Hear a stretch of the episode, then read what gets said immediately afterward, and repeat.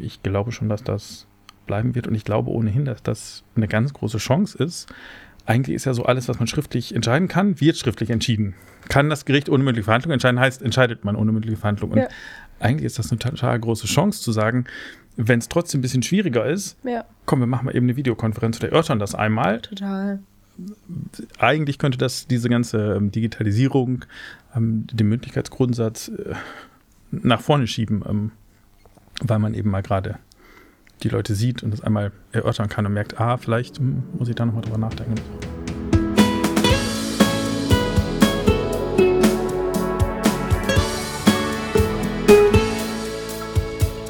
Brezeln und Wein der Podcast für die ehemaligen der Bucerius Law School. Liebe Zuhörerinnen und Zuhörer, ich begrüße euch ganz, ganz herzlich zur 17. Folge von Brezeln und Wein.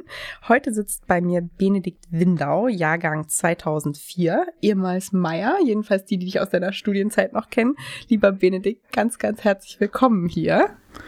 Ja, danke für die Einladung. Schön, dass du da bist. Ich schenke uns erstmal, das gehört dazu, ein Gläschen ein ich habe es eben schon angekündigt. Es ist wie gewohnt der Originalstudium Generale Wein. Hast du ah, gute schön. Studium Generale Erinnerungen?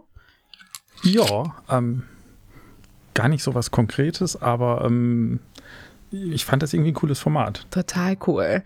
Cheers. Vor allem auf dich. Vor allem. Lecker. Mhm. Das war was ganz Spezielles an einem Samstag um elf, ja, genau. Schon fast zwölf, das geht.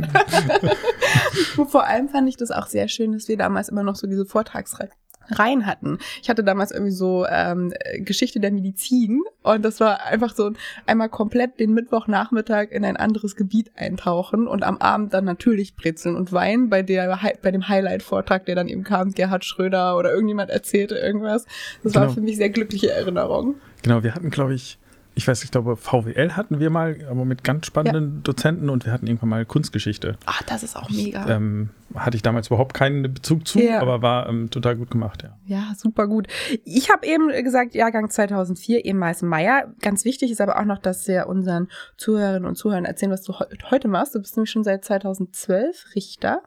Erstrichter auf Probe und dann von 2016 bis 2019 warst du am Amtsgericht Kloppenburg und seit 2019 bist du am Landgericht Oldenburg, richtig? Genau.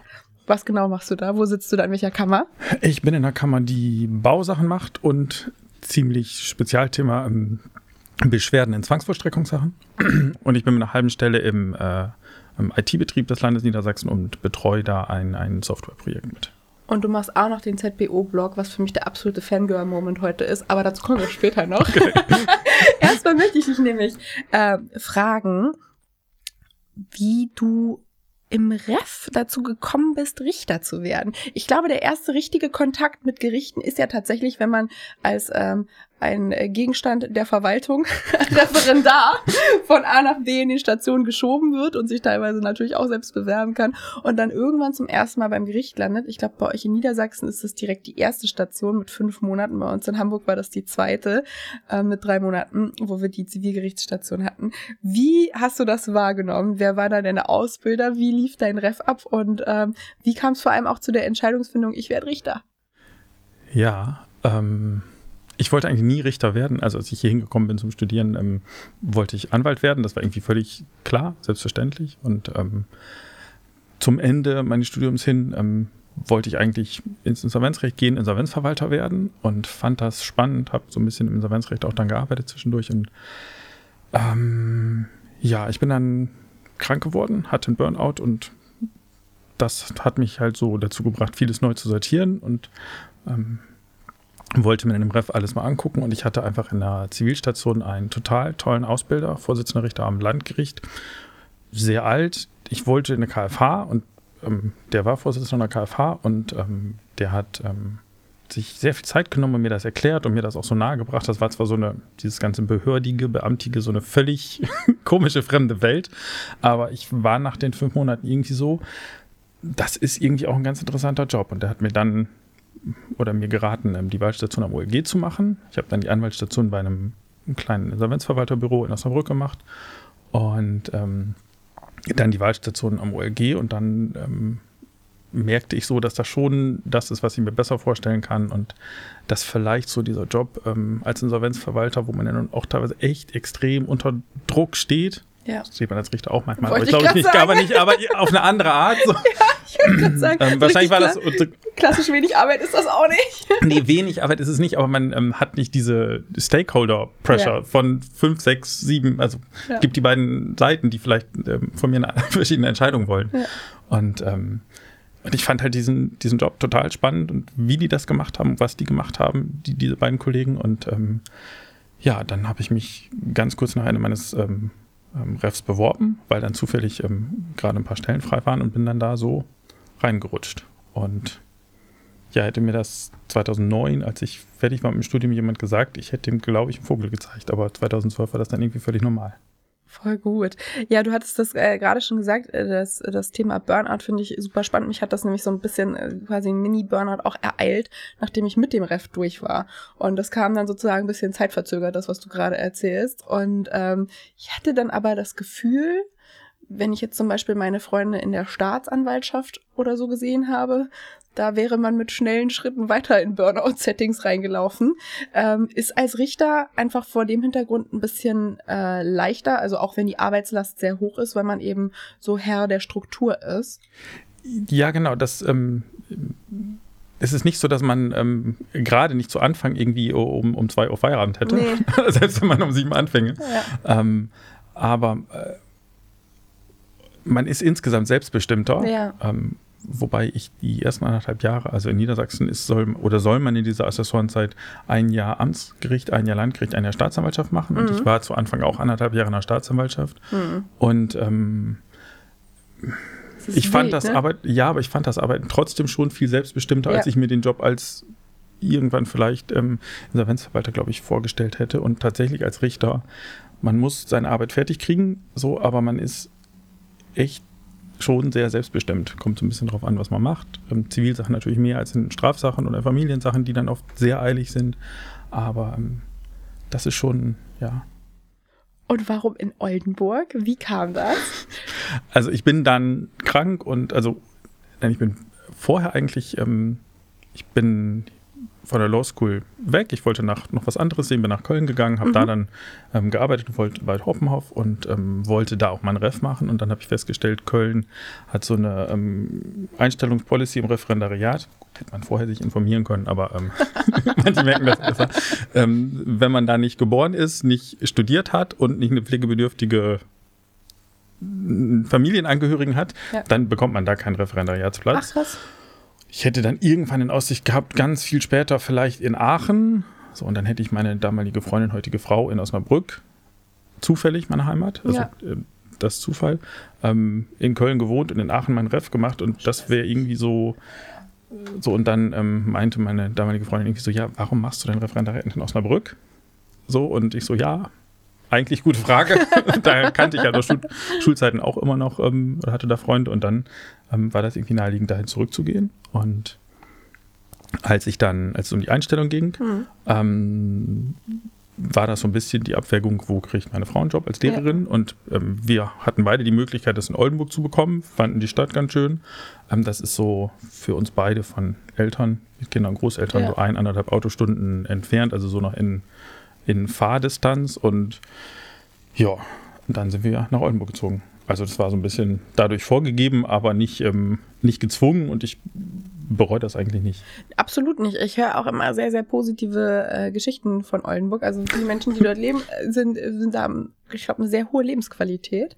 Ähm, ich weiß, dass die einen mega guten Basketballverein haben. Ja, Was muss man in Oldenburg noch gesehen haben, abgesehen vom Basketballverein? ich glaube, so viel Spektakuläres hat Das nicht. Ich Landgericht glaube, natürlich. Ja, das Landgericht. ja, ja.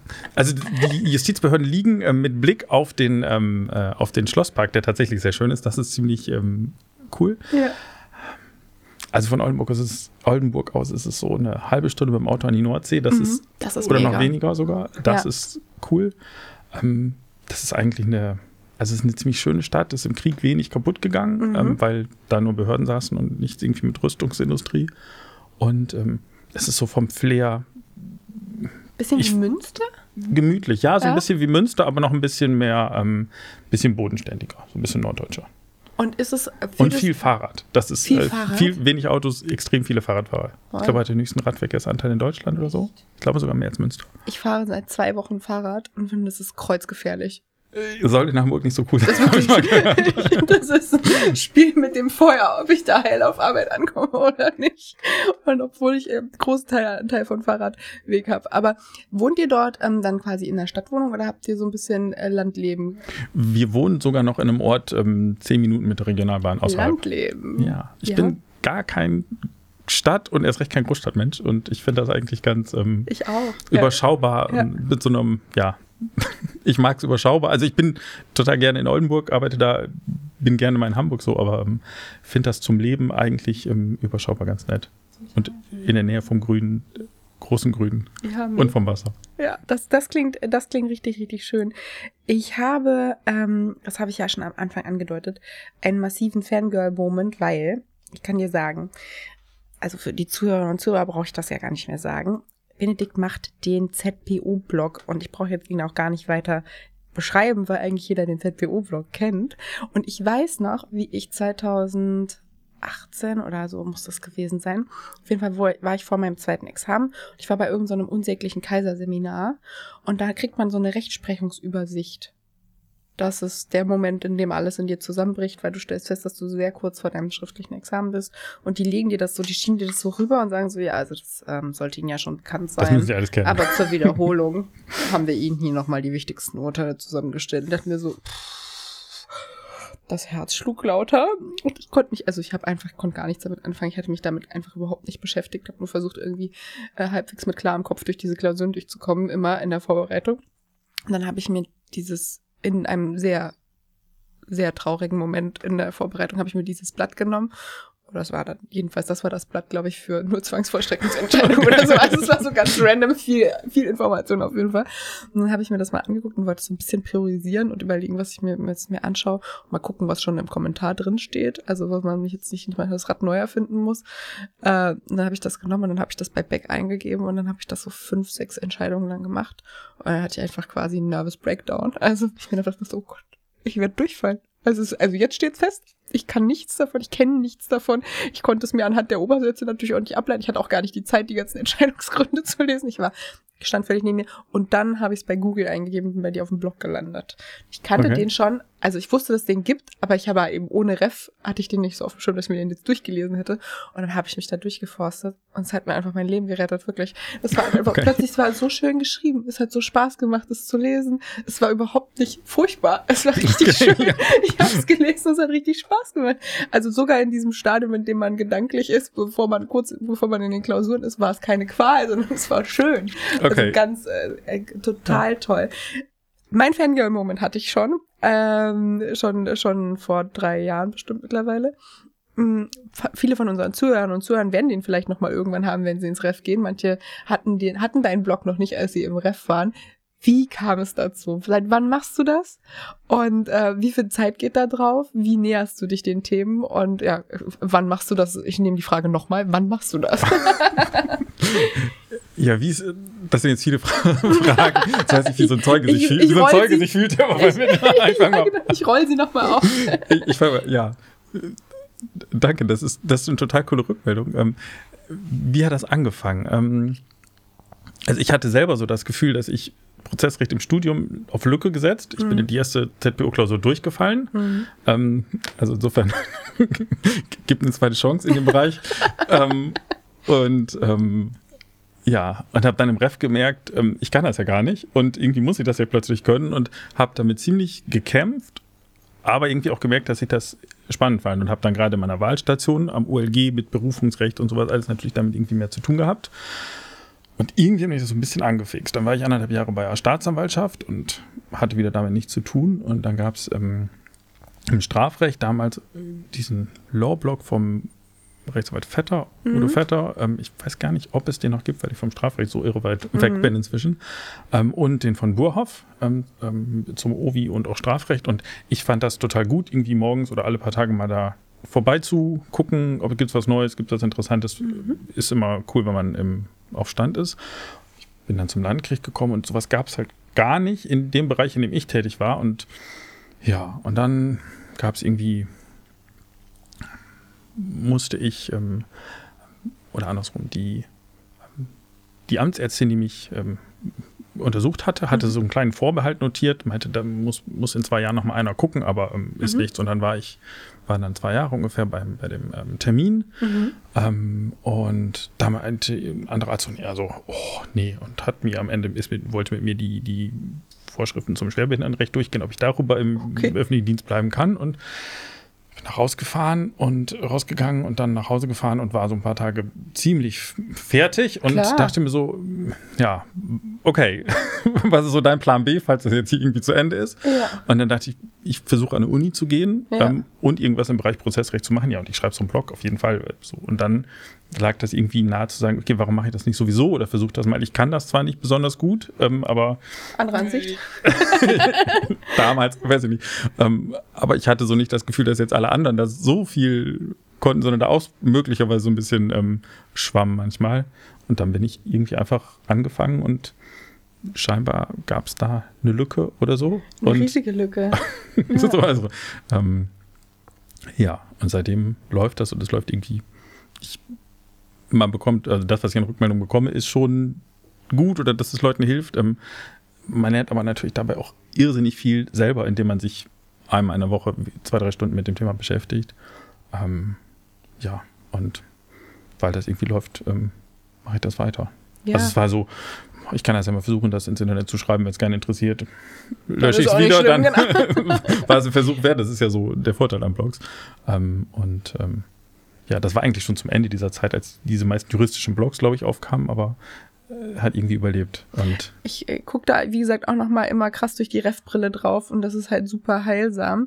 Ich hatte dazu schon mal ein, ein sehr nettes Gespräch mit Daria Bayer, ähm, die eben auch sich, da, sich die, die Frage gestellt hat, warum mh, juristische, also rechtswissenschaftliche Kommunikation so kompliziert sein muss, warum so geschwollen, ja. so verkorkst geschrieben wird und so wenig zugänglich. Und dass er, also wir haben das sozusagen nochmal aus dem Jura-Kreis rausgenommen. Dein Blog ist ein Blog von Juristen für Juristen und das ist auch gut so, also weil es eben dem, in dem Setting eben auch sehr hilft. Aber ich glaube trotzdem finde ich den Ansatz, ähm, neue Kommunikationsplattformen zu öffnen, also sich aus diesem Aufsatz-Setting rauszubewegen, was immer gleich so ein es ist so ein Ritt, sich durch so einen Aufsatz. Den nimmt man sich vor. Oh, wirklich. also, und das, und ich finde das manchmal doch spannend. Aber ja, aber danach bist du auch ein bisschen schwach und davor brauchst du einen Kaffee, dann brauchst du eine Pause und dann bist also, ich finde dieses, ähm, das ein bisschen komprimierter und so pointierter aufzubereiten, total hilfreich. Und es hat irgendwie im besten Sinne was populärwissenschaftliches, also wirklich im allerbesten, weil es genau das Format ist,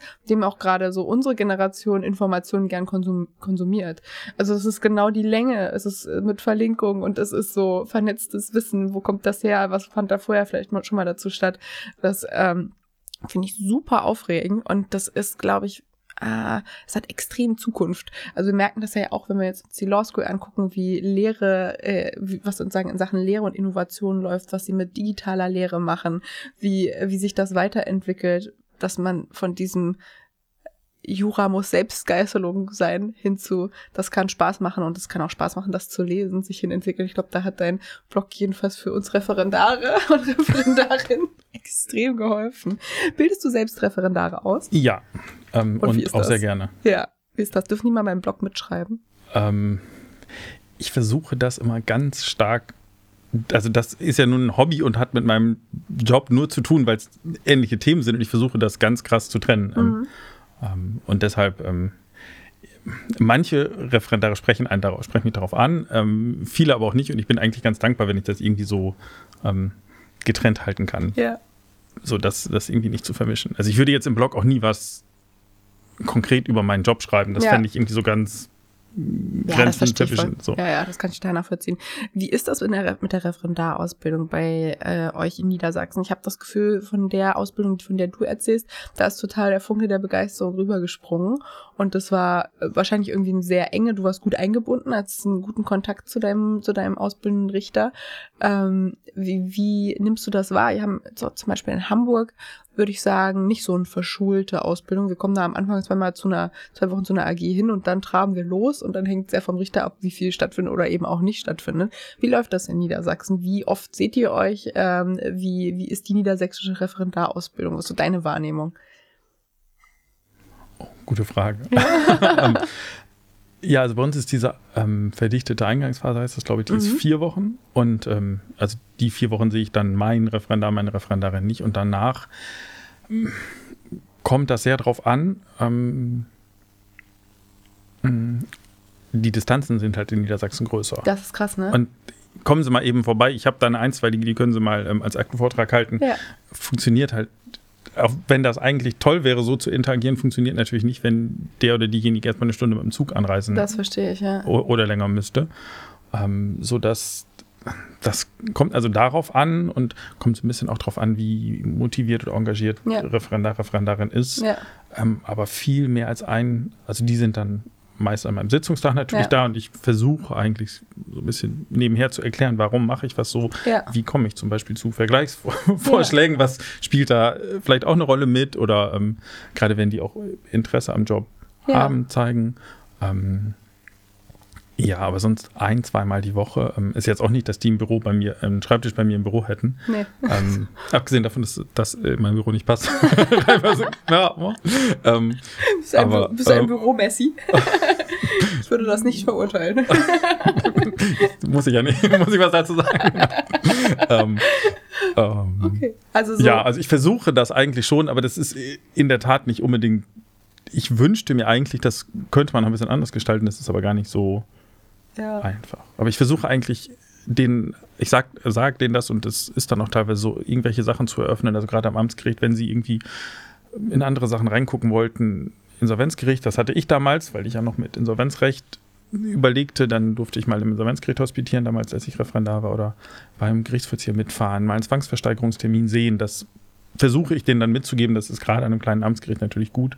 Landgericht dann etwas schwieriger, aber das, äh, ich ich finde den Teil, den äh, Richter dort leisten in der Ausbildung, einen ganz wichtigen. Ähm, ich, ich glaube, dass äh, die Rolle darf man nicht unterschätzen. Ich glaube, da kann total der Funke der Begeisterung überspringen.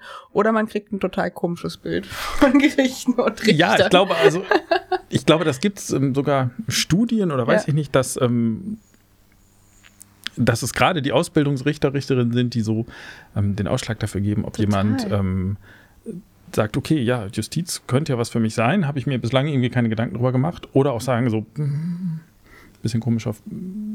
Total, total. komisch. Ähm, auch so. meine Erfahrung, auch das, was ich so von meinem Bekanntenkreis kenne, so in beide Richtungen, so die, die total Feuer und Flamme waren von ihrer Richterin oder ihrem Richter, die haben dann auch direkt gesagt, ja, ich mache jetzt höchstens zwei Jahre Anwalt und dann bin ich auf jeden Fall Richterin, Richter. Und dann gab es eben auch genau das Gegenkonzept, die sich sagten, das könnte ich nicht mehr abstrakt gut vorstellen und das habe ich jetzt gesehen, das fand ich äh, sehr behördlich. das ist ja, nicht mein Setting. Ist, ja, genau. Ja. Aber also bei mir war es ja auch so, ich hatte das vorher nicht irgendwie auf dem Schirm, aber durch eine tolle Ausbildung und durch ich wohnte damals irgendwie mit dem Fahrrad fünf Minuten vom Gericht und dann war das eben so, dass er meinte, ich habe hier eine Einstweilige, wollen Sie nicht vorbeikommen, die irgendwie kurzfristig mal vorvotieren für mich oder so und dann bekommt man ein gutes Gefühl dafür, wie, wie die Arbeit ist, glaube ich. Und und wenn ähm, du sozusagen dich da mit deinen Referendaren beschäftigst und auch so ein bisschen einen Blick hast in, auf die Referendarausbildung, dich ja vor allem auch mit dem Thema Digitalisierung äh, stark auseinandersetzt, was siehst du da für Potenzial? Also ich frage mich immer so ein Stück weit, hm, was sind gute Innovationstreiber bei Gericht, in der Referendarsausbildung? Also bei Gericht, das ist, glaube ich, ja eins deiner Steckenpferde, da ist das, was dich ja hauptsächlich mit antreibt, wie ähm, sagen, positiv formuliert. Ich finde dieses, diese Bestandsaufnahme, was klappt noch nicht so gut oder wo hängen wir noch so ein bisschen im Jahr 1980, äh, wenn wir es rüberfaxen, fest. Äh, aber positiv ja. formuliert womit können wir das incentivieren, dass wir vielleicht dann mal im ersten Schritt mh, hm, Gerichtsarbeit, dass wir da Innovation vorantreiben und vielleicht auch im zweiten Schritt, wie man Zusammenarbeit und Ausbildung von Referendaren ein bisschen innovativer gestalten kann. Aber ich könnte mir zum Beispiel vorstellen, also wenn mir meine Inhalte fürs, für die Referendarsausbildung, zum Beispiel in Form von Blogbeiträgen oder durch Videos oder, ähm, keine Ahnung, durch digitale Supervisions, wo man mit jemandem mal spiegeln könnte, habe ich überhaupt das Konzept von Zwangsvollstreckung in dem Aspekt richtig verstanden, was ich halt einfach versucht habe, in der Bibliothek mit mir abzuklären, was aber eine super triste Veranstaltung ist und wahrscheinlich ja. auch sehr fehlergetrieben. ähm, aber wenn, wenn wir so in diesen zwei Schritten denken, der erste Schritt, wie macht man das insgesamt bei Gerichten? Was, was können positive Faktoren sein? Ich mach mal bewusst den Faktor auf die positive, weil ich glaube, dass das alles noch ein bisschen verkrustet an vieler, vielerorts ist. Das ist eben einfach so. Aber die Frage ist ja, wie kann man die, die Perspektive wechseln? Und dann auch im zweiten Schritt, wie macht man das mit Referendaren? Was, was denkst du dazu? Was treibt dich da auch an? Also ich glaube, es ändert sich in dem Bereich Digitalisierung gerade ganz viel. Das ist so jedenfalls mein Gefühl. Und ich glaube, es ist ähm, das kommt drauf an, ist so eine beliebte Juristenantwort, aber ich glaube, das ist richtig. Ähm,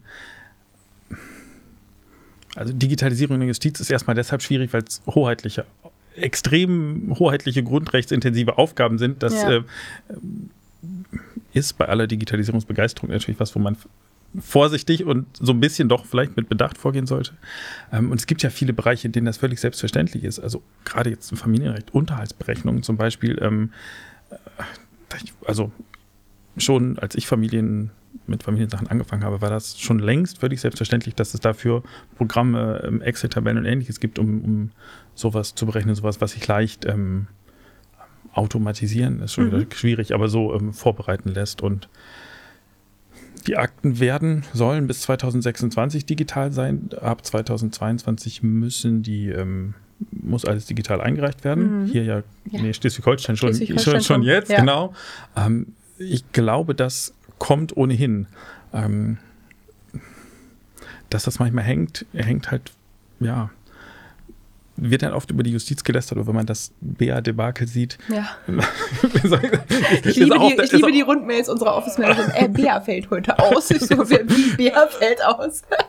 das ist aber auch, ich glaube, das ist schon, wenn man sieht, so IT-Umstellung bei der Deutschen Bank, was das für ein Fallout teilweise dann verursacht. Ja. Ähm, ich weiß nicht, wie viele, ich glaube in Deutschland 18.000 Richter, ja. Richterinnen, glaube ich, wenn man das hochrechnet auf die gesamten Mitarbeiter der Justiz.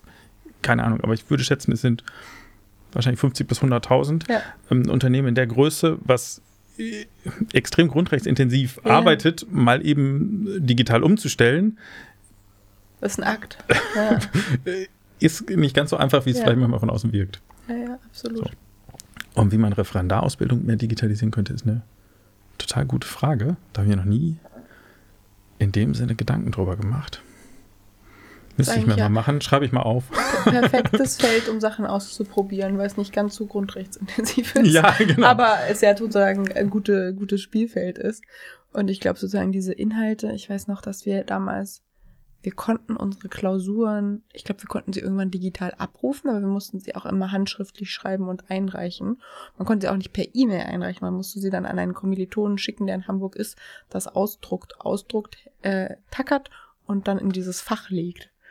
Und als ich das so gesehen habe, ich stand immer in diesem, in diesem kleinen Raum mit diesen Fächern in Hamburg, dachte mir so, es ist 2019. Es ist wirklich ja. Ist Wahnsinn.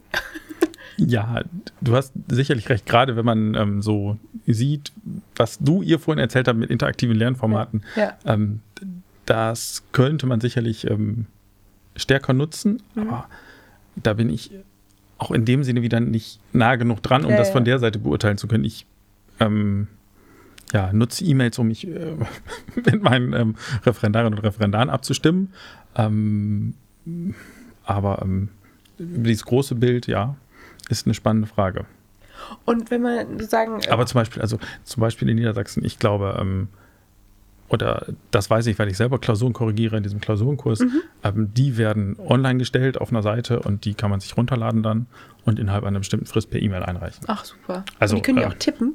Ja. Super. Ähm, ich liebe es als Korrektor eine ja, getippte Klausur. Ich auch. Oh, man kann einfach, man, ich, Mhm. Also ich kenne meine Handschrift in no offense, ja. aber ähm, getippte Klausur zu korrigieren, ah ja. Macht einen total froh, ähm, froh, absolut. Also es konnten die auf jeden Fall während Corona. Ob das jetzt nach Corona noch so ist, weiß ich nicht, aber so Ja, ja, wenn, wenn alle wollen. Ich hoffe, das bleibt so. Ähm, ich, ich denke auch diesen, diesen Ansatzpunkt, dass jedenfalls mal die anwaltliche Kommunikation umsteigen muss auf äh, die Nutzung von BA und alles digital einreichen muss. Das ist auch ein sehr guter Schritt. Das ist allerdings auch bei Lichte betrachtet, bringt es auf viele Verfahren auch ziemlich Zug. Also jedenfalls bei uns, ich habe mich da mal mit meinen Assistentinnen drüber unterhalten, die damals noch, ähm, jedenfalls die eine war noch Assistentin, bevor das alles mit BA losging und da ist teilweise auch einige Schreiben noch per Brief versendet wurden. Die hat, ja, dann hast du ein Schreiben weggeschickt und dann wusstest du, es kommt frühestens in zwei Tagen da an, du hast frühestens in vier Tagen was zurück. Dann legst du die Acke zur Seite und die Anwälte können durchatmen, sich einer anderen Sache widmen. Die Gerichte ja genauso. Also alles dauert so ein bisschen, der ganze Lauf äh, zieht sich ein bisschen. Und ähm, jetzt ist immer auf Sachen sehr zeitlicher Zug auch drauf. Also ich finde, das persönlich hat ja extrem viele Vorteile. Gerade im Arbeitsrecht, wo ja nun Total. Schnellboote, Genau. Arbeitsgerichte, Schnellboote, ja, genau. Genau, das hat also riesige Vorteile, hat aber bei manchen Konflikten eben auch, also diese kurze Response Rate ist manchmal ist so ein Gerichtsverfahren dann auch so ein bisschen wie so eine Facebook-Kommentardiskussion. Ne? Es ist ja sehr viel, sehr viel Zug drauf. Also es geht ja auch Ja. super fix. Wie siehst du das? Also sozusagen Beschleunigung äh, wahrscheinlich primär als Vorteil und nicht wirklich, dass es ähm, bei euch in euren Settings wahrscheinlich ohnehin ist meistens Verfahren mit relativ langer Dauer, langen Schriftsatzfristen, wo ihr, wo ihr einfach ein Stück weit braucht, ne? Ja, ähm, ja. Also selbst wenn man versucht, Bausachen zu fördern Ja. und gut zu machen, ähm, dann ähm, dauern die ihre Zeit. Das, also, dass jemand äh, fünf Wochen Fristverlängerung beantragt, ähm, ist jetzt keine Ausnahme so. Also Krass. und auch bewilligt kriegt. Also Ja. da, so, um so einen, so einen Rahmen abzustecken. Deswegen ähm, das als besch beschleunigt nicht so. Nicht so richtig. Ihr habt ich einfach übersichtlichere Akten dann, wenn es digital Ja, eingereicht das ist halt so genial. Ja. Ähm, ähm, bereite gerade eine ähm, größere Bausache vor, Ja. ähm, die ich nächste Woche Donnerstag verhandle und das sind irgendwie, glaube ich, drei, vier, fünf Aktenbände und ähm, die ist, hat 19 Akten, ist 2019 angefangen. Die ersten beiden Aktenbände sind noch analog eingereicht Mhm. und ähm, dann ähm, ist das halt echt schwierig, das sich rauszusuchen. Und gerade wenn man dann im Termin Fotos zeigen will von irgendwelchen Konstruktionen, Mhm. ähm, dann ja, so. Ansonsten habe ich in den Sitzungssälen, in denen ich bin, großen Bildschirm und auch Technik für Videokonferenzen und dann kann man eben so eine Grafik aus irgendeiner Anlage einfach einblenden und zeigen, verstehe ich das richtig, dass das technisch irgendwie, dass die Kräfte so wirken. Nicht, dass ich die dann berechnen könnte, aber um zu verstehen, was die Parteien behaupten, warum es Ja. zu dem Schaden gekommen ist. Ähm, und mit so einer reinen Papierakte sitzt man da. Also das finde ich äh, toll. Man ähm, irgendwann bei elektronischer Aktenführung kann ich viel schneller zu einer Akte springen. Ich kann ein Wort in einer Akte suchen. Jedenfalls, wenn die Schriftsätze im richtigen Format eingereicht sind Das muss so sein, ja. so, ähm, das ist eher Arbeitserleichterung und macht dadurch die Verfahren, glaube ich, auch besser, indem man viel schneller auf Sachen kommt, nochmal nachgucken kann, ähm, visualisieren kann im Termin.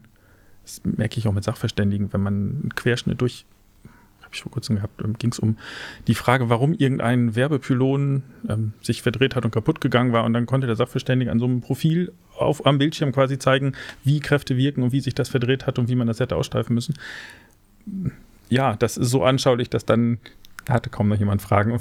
War klar. Ähm, hätte man das schriftlich versucht oder ohne das oder alle stecken ihre Köpfe zusammen, ich glaube, das, Und war das eine Online-Verhandlung? Oder das war tatsächlich eine, eine Präsenzverhandlung, Ja. aber ähm, in Online-Verhandlung geht es natürlich noch viel besser, weil jeder das auf dem Bildschirm unmittelbar Ja. vor sich hat.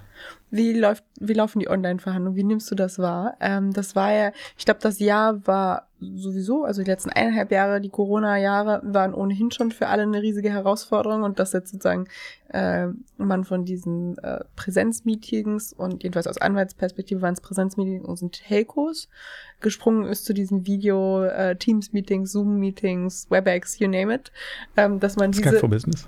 genau, Skype for Business, stimmt. Habe ich irgendwie fast nie, deswegen kenne ich das gar Okay, nicht. Ja, Niedersachsen noch, genau, Ah, ja. Okay. Äh, dass, dass man so, das fand ich äh, am Anfang so super ungewohnt und mittlerweile total nett, weil ich auch ganz viel, meine Mandanten viel häufiger sehe, äh, was irgendwie total angenehm ist. Auch meine Kollegen, die und Kollegen, die, die weiter weg sind, häufiger gefühlt sehe. Das ist total schön. Ich glaube, das hat für viele Menschen viele Herausforderungen gebracht. Ich glaube, so Zoom-Geburtstage ist was, was hoffentlich bald wirklich wieder tot ist, weil Ja. mich das richtig traurig macht.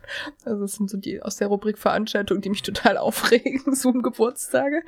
Ähm, aber äh, ich glaube, es war unter dem Gesichtspunkt super aufregend, dass diese Videokonferenzen, dass Skype, was irgendwie ewig nicht benutzt wurde, so ein Revival erlebt hat und dass das alles so. Wie, wie fand das im Gericht statt? Wie war deine erste ähm, Online-Verhandlung? Wie haben sich die Leute darauf eingelassen? Es ist wahrscheinlich nicht für jedes Verfahren geeignet. Ähm, ja. wie, wie ist da deine Wahrnehmung? Ja, das war letztes Jahr, so ungefähr vor einem Jahr. Also am Anfang war das alles etwas sehr ähm, improvisiert. Also mhm. wir hatten in Oldenburg, ich glaube, zwei Säle, in denen das ging. Mhm. Ähm, jedenfalls ordentlich und haben dann so ein bisschen experimentiert und auch versucht, einen dritten ähm, dafür aufzubauen. Ähm, und ja, das lief die ersten Male etwas holprig, aber von Anfang an eigentlich relativ gut. Ähm, die meisten, also ja, Vielleicht ist das auch ein Unterschied zwischen Stadt und Land. Ähm, ich habe wenig Verfahren, die jetzt extrem hoch konfliktträchtig sind. Mhm. Also in der Regel haben alle ein Interesse daran zusammenzuarbeiten und angesichts der Zinssätze hat, haben auch Beklagte in Bausachen nicht unbedingt ein Interesse daran, Verfahren fünf Jahre zu ziehen, weil mhm. so, ähm, äh, jedenfalls habe ich das Gefühl. Ja. Und dass das deshalb die Atmosphäre ganz konstruktiv ist und deswegen ging das eigentlich, glaube ich, von Anfang an relativ gut und wir haben jetzt, Niedersachsen hat für ausgerollt, dass jedes ähm, Gericht wenigstens noch ein oder überhaupt einen Saal mit einer richtig guten ähm, Ausstattung bekommt. Das ist jetzt, glaube ich, auch fertig. Und ähm, damit kann man schon das richtig gut machen. Ich glaube, ich habe inzwischen so 100 Verhandlungen so gemacht. Mhm. Sicherlich die Mehrheit, natürlich gerade, weil auch zum Beispiel Abgasverfahren natürlich fast nur so verhandelt werden und ja. natürlich auch hohe Zahlen sind.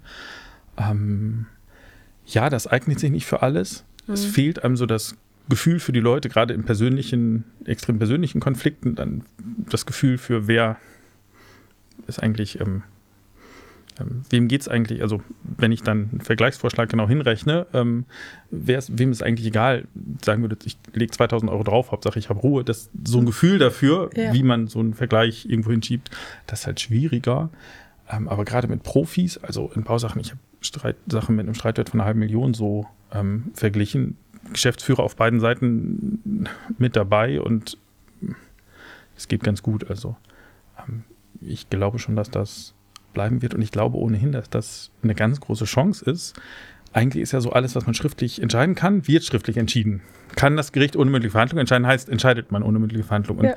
eigentlich ist das eine total große Chance zu sagen, wenn es trotzdem ein bisschen schwieriger ist, ja. komm, wir machen mal eben eine Videokonferenz oder erörtern das einmal. Total eigentlich könnte das diese ganze ähm, Digitalisierung, ähm, den Möglichkeitsgrundsatz äh, nach vorne schieben, ähm, weil man eben mal gerade die Leute sieht und das einmal erörtern kann und merkt, ah, vielleicht hm, muss ich da nochmal drüber nachdenken oder so.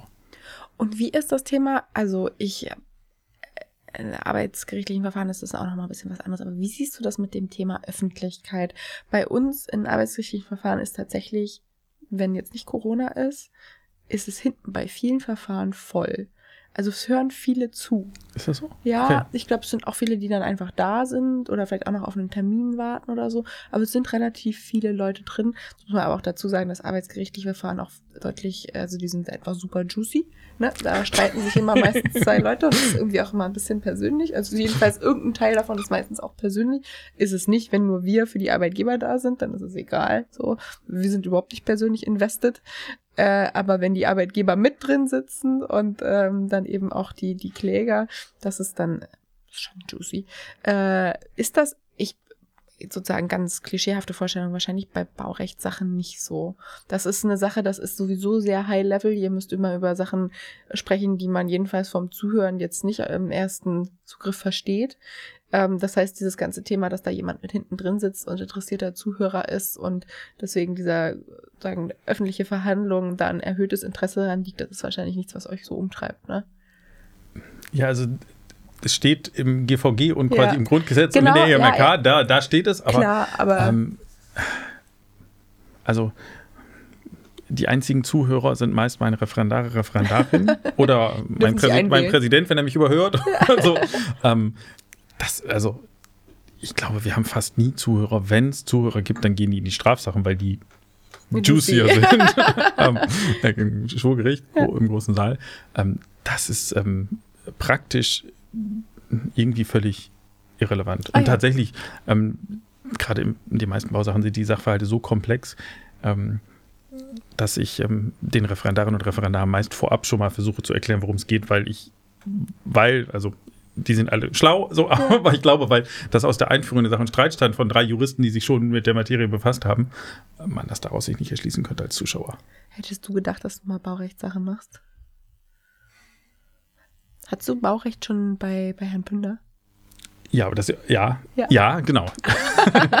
das Öffentliche? Man könnte denken, dagegen spricht. Ja, genau. und, und, dann irgendwann und die Fiedel, genau. Und jeder von uns hört die Fiedel in seinem inneren Ohr, ähm, wenn man im Examen sitzt. Ja, ersten. das war, man könnte denken, hingegen.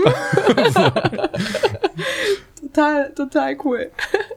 Ja, aber ähm, ob ich Bausachen ich glaube, das hatte ich nie so auf dem Schirm, aber es gehört halt zu dem Strauß an Sachen, die am Amtsgericht wird man nie nur äh, Zivilsachen machen, dann Familien- oder Strafsachen gehört dann immer dazu. Und am Landgericht in Zivilsachen sind Bausachen halt ein relativ große, ja. großer Teil.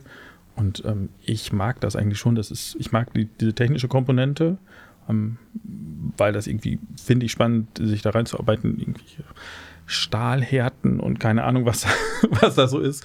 Ähm, ja, also ich mache das ganz gerne. Ich war in diesen Mietsachen am Amtsgericht, als ich äh, Referendarin war. Die sind auch juicy, das oder? Das ist auch juicy. Das ist auch super persönlich. Also außer wenn es schimmelt, das ist nicht so richtig persönlich. Das Dann ist es technisch. Das ist sehr technisch. Aber ansonsten auch extrem persönlich. Fand ich total aufregend. Hat mir total Spaß gemacht. Hm, das meinte, da meinte auch der Richter, der mich ausgebildet hat, ist auch immer viel Psychologie. Aber das ist bei euch wahrscheinlich mh, hm, dann mehr Mathe und Kalkulation als Psychologie. Ja, also Technik insoweit, als ich sie verstehen muss, um ja. das zu entscheiden, aber sonst ähm, in der Regel streitet ja Bauherr mit, mit Bauunternehmer ja. oder mit Generalunternehmer, mit Subunternehmer oder irgendwo in dieser Kette und da geht es meist nur in Anführungszeichen ähm, um Geld und nicht um persönliche Konflikte. In Erbsachen geht es nie um 300.000 Euro, sondern ja. oder selten, sondern ja. meist darum, ähm, aber damals und ja. äh, so, das, das macht, äh, macht die Sachen hm, ja etwas distanzierter, ähm, vielleicht kühler, aber ähm, wenn man Risiken hinrechnet und sagt, wie ist und was müsste bewiesen und wie lange dauert das und keine Ahnung was, ähm, kann man mit Zahlen das meist ganz gut erklären, was Sinn ergibt oder nicht. Und ähm, ich würde jetzt auch tippen, das ist eine Mandantschaft, die äh, Online-Verhandlungen gegenüber sehr aufgeschlossen ist die auch, Total. ich meine, es einmal schon konstruktive Zusammenarbeit, aber es sind eben auch Themen, die man gut besprechen kann und nicht so sehr fühlen muss. genau, man braucht da kein Gefühl, also in der Regel kein, kein Gefühl für die Leute so vor Ort, ja, oder weniger auf jeden Fall. Wie ist das, ähm, wie ist deine Wahrnehmung bei deinen Kolleginnen und Kollegen? Wie haben die Richterinnen und Richter, die du so kennst, den Wechsel in Corona und äh, dieses Format der Online-Verhandlungen aufgenommen? Ich habe mir mal so ein bisschen Zahlen angeguckt, ich habe das auch mal auf LinkedIn geteilt, wie viel tatsächlich in Niedersachsen verhandelt wurde. Es war echt eine krass, ganze Masse, was online gemacht wurde. Ähm, wie ist so deine Wahrnehmung? sehen das die meisten Menschen als große Bereicherung? Und ist das was, wo wir sagen, äh, guter Dinge sind, dass wir das fortsetzen können? Ja. Ähm, also es hängt viel von der Technik und an der Zuverlässigkeit der Technik. Mhm. Wenn gerade wer skeptisch ist und wenn dann irgendwas nicht funktioniert, dann ist das oft so, nee, dann mache ich lieber nachvollziehbar so, wie ich es kenne und wie ich weiß, dass es läuft. Man ist ja als Vorsitzender irgendwie auch oder Vorsitzende immer, wenn es nicht funktioniert, selber in, in, im, im, im Rampenlicht. Ähm, aber ähm, also gerade zusammen mit diesen Diesel-Abgassachen, ja. die ja eine irrsinnige Zahl an Verfahren einfach sind, die aber alle ähm, ähnlich oder oft ähnlich liegen und, und es nur um Rechtsfragen geht und die Verhandlungen meist fünf bis zehn Minuten dauern. Ja. Ähm, das ist schon, glaube ich, für das Thema so eine Art ähm, perfekter Sturm im positiven Sinne. Ja. Ähm, und ähm, so kommen natürlich diese hohen Zahlen aus Niedersachsen. Ich glaube, Landgericht Aurich, Richterschleide 70 Prozent der Verfahren ja. in manchen Monaten, die die ähm, online verhandelt haben. Das hängt natürlich auch damit zusammen, aber ich glaube, ich glaube, dass das Thema bleiben wird und je besser der die Technik ist, je zuverlässiger sie ist, je besser der Support ist, ähm, umso mehr wird sich das auch durchsetzen. Also ähm, gibt da begeistertere Kolleginnen und weniger begeisterte Kolleginnen, aber so im Großen und Ganzen ähm, ist das, glaube ich, jetzt einfach so, dass es das auch gibt der perfekte Sturm ist eigentlich die schönste Zusammenfassung für den Dieselskandal. Ich glaube, auf allen. das, ich hab das nur, also perfekt, das ist die perfekte. Nein, nein, ich, ich finde das nicht nur auf Seiten der Gerichte, sondern auch auf Seiten auf der, der damit befassten Kanzleien, das vertreten. Äh, es war, glaube ich, ein äh, ungeplanter, perfekter Sturm, um ganz viele Sachen skalierbar machen zu können. Also mit Kann überall die Digitalisierung Total. zusammen mit Corona Genau. war das irgendwie so, ja, extreme Beschleunigung. Genau. Wirklich. Also der, der war sozusagen die Jahre vor Corona hat man schon festgestellt, dass man viel digitalisieren und äh, ja zum gewissen Grad auch automatisieren kann. Und dann kam noch Corona on top. Äh, das äh, sehr, sehr aufregendes Setting. Ich habe eine Frage. Hast du einen persönlichen, ich sag jetzt nicht Fangirl, sondern Fanboy-Moment mit einem BGH-Senat? Du guckst dir ja die Rechtsprechung vom BGH regelmäßig und sehr genau an. Gibt es einen Senat, den du, wo, wo du sagst, die Entscheidungen, die, die catchen mich ein ums andere Mal? Ich mache das manchmal mit Studierenden, dass wir uns Arbeitsgerichtsentscheidungen angucken. Und manchmal lese ich mir die durch und es schlägt einem so richtig das Herz höher, weil das so schön geschrieben ist und schön hergeleitet. Geht es dir da auch manchmal noch so? Oder sagst du, so, so persönlich invested bin ich da nicht? Das ist eine ähm, gute Frage.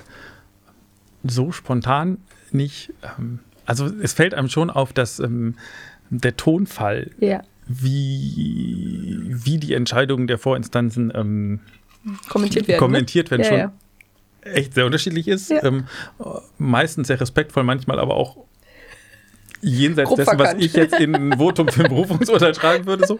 Und das fällt mir auf, aber das, ähm, dass ich jetzt sagen würde, wenn bei den Namen drunter, wenn irgendwer unten, unten rechts steht, dann ist es immer besonders gut oder bei irgendeinem Senat. Hm. Nee, so spontan. Seid ihr in Oldenburg auch so ein ähm, Pferdegericht?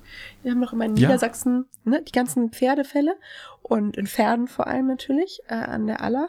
Aber auch sonst in Niedersachsen gibt es doch diese ganzen, die, oder jedenfalls heißt Pferden immer die Pferdestadt. Äh, deswegen dachte ich, da gäbe es Der vielleicht Hannover- besonders viele Pferdefälle.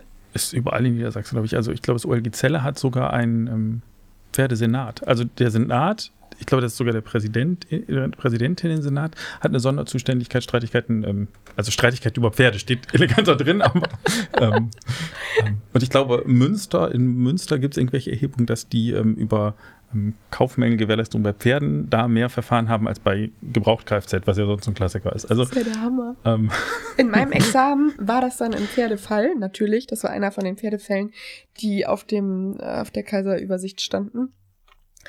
Es war natürlich ein Pferdefall und die Klausursteller hatten aber einen richtig originellen Tag und haben daraus einen Esel gemacht. ich dachte mir so, I see what you did there. und der hatte dann irgendwelche ja, ja, genau, irgendwie sowas war wieder los und äh, ging irgendwie durch und ich habe den Rest kriegen, habe ich zum Glück wegverdrängt. Der Teil meines Mini-Burnouts nach dem Examen zum Glück verdrängt, aber hat mich auf jeden Fall mir auch durchgelesen und so, oh, Freunde der Sonne, ihr macht mich fertig.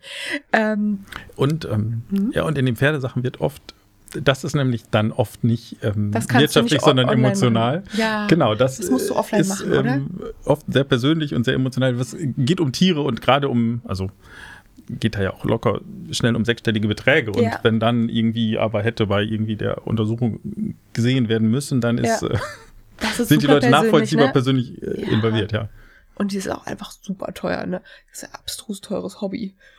Wenn die Ja. krank werden, ist ja der Wahnsinn, was das kostet.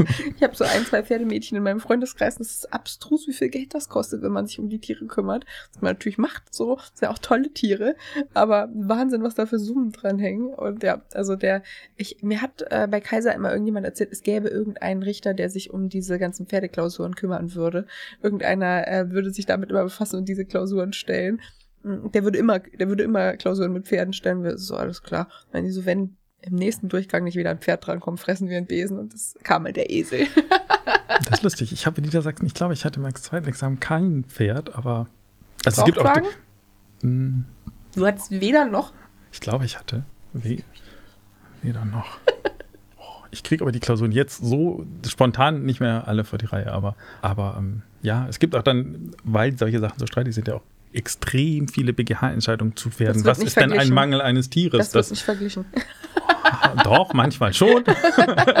aber ja, das ist, äh, ja, Das ist, ja, das ist eine aufreibende, Veran- aufreibende Veranstaltung.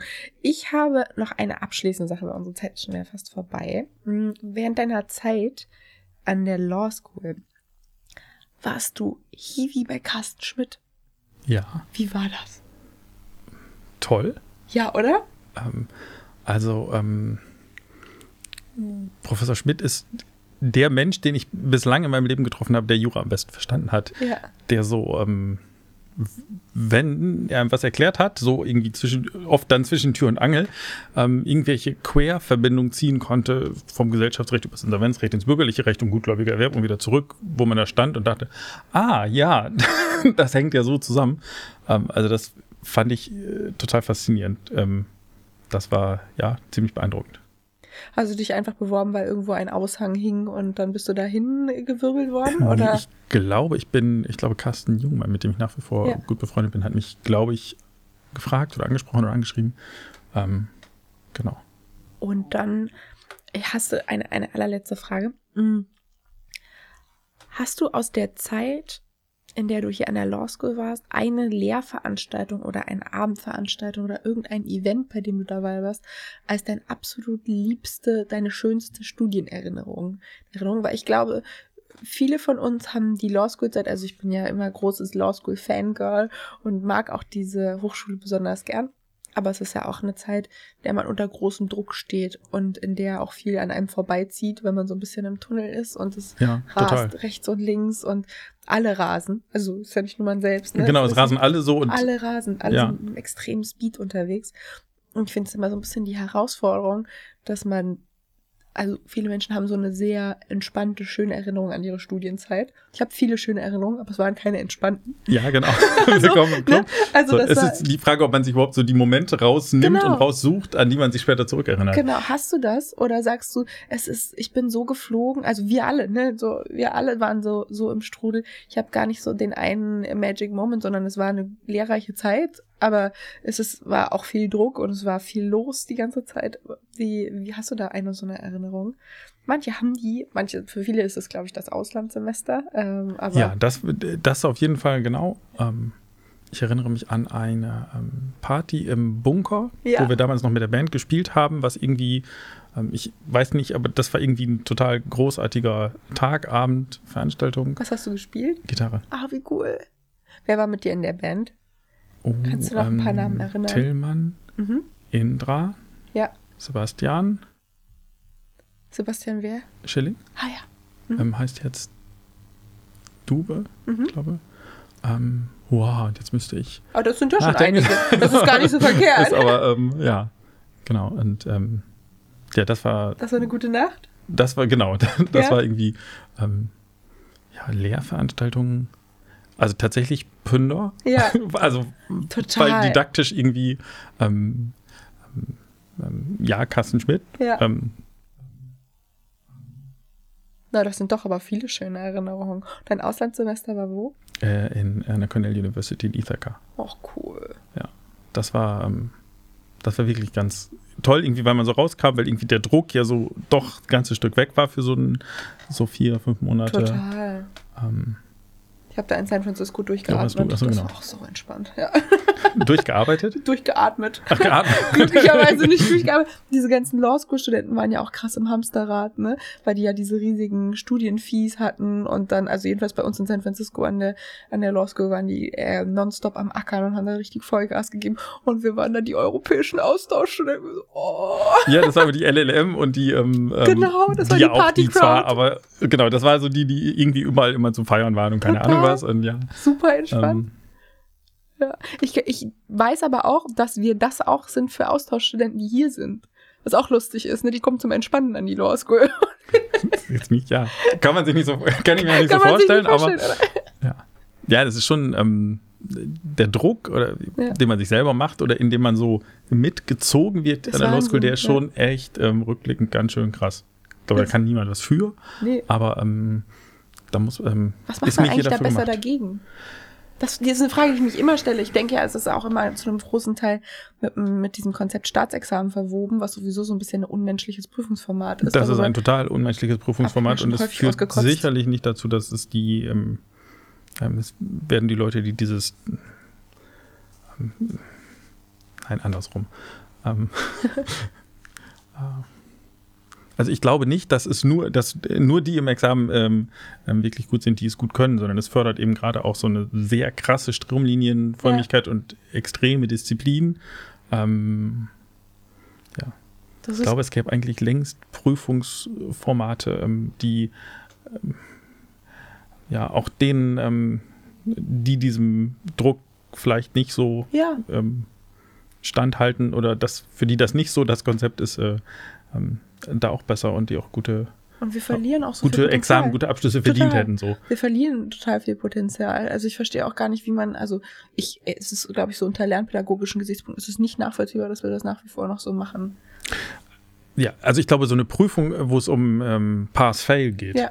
das kann ich verstehen als Ja, Zulassung zu sowas. Genau, aber das, ähm, ja, und dann kommt natürlich wieder, aber die muss alles vergleichbar sein und dann ist ja nachher bewertet die Law School ihre Studierenden viel besser als die staatliche Ja. und keine Ahnung, was weiß ich alle schon, aber ähm, ja, trotzdem, also das Konzept ähm, Das macht einen hat kaputt. mir ja. persönlich nicht gut getan Nee, und ich glaube, vielen ähm, von uns nicht. es ist, ähm, ja, ja, Ja. Ähm, ähm, ich weiß nicht, vielleicht sollte man da mal insgesamt dran. Ich fürchte aber, das ähm, werden wir nicht mehr erleben, dass das.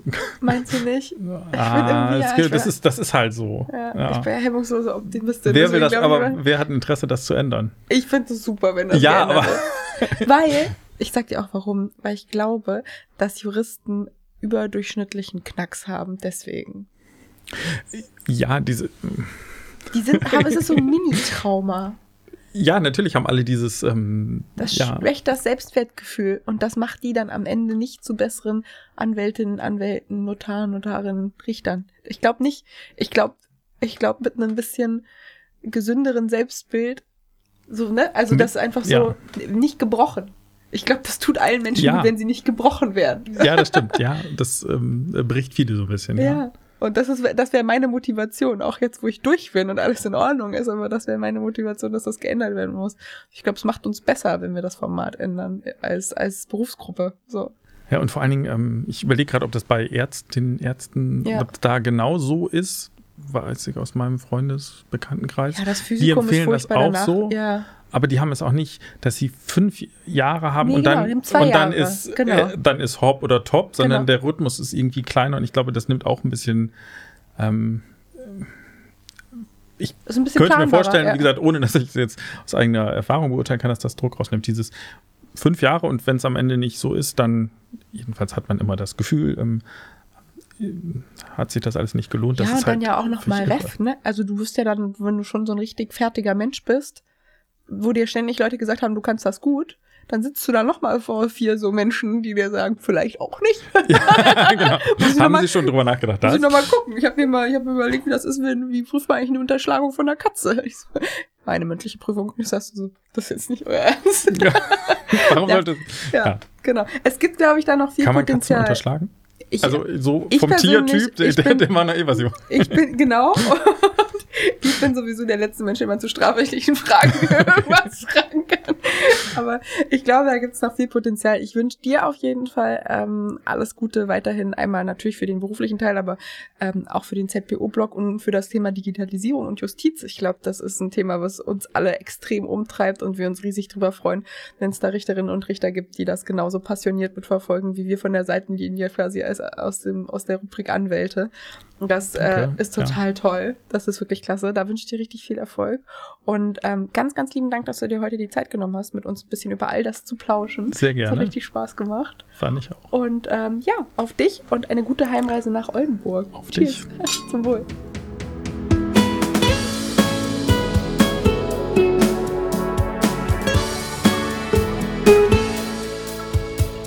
Brezeln und Wein, der Podcast für die ehemaligen der Bucerius Law School.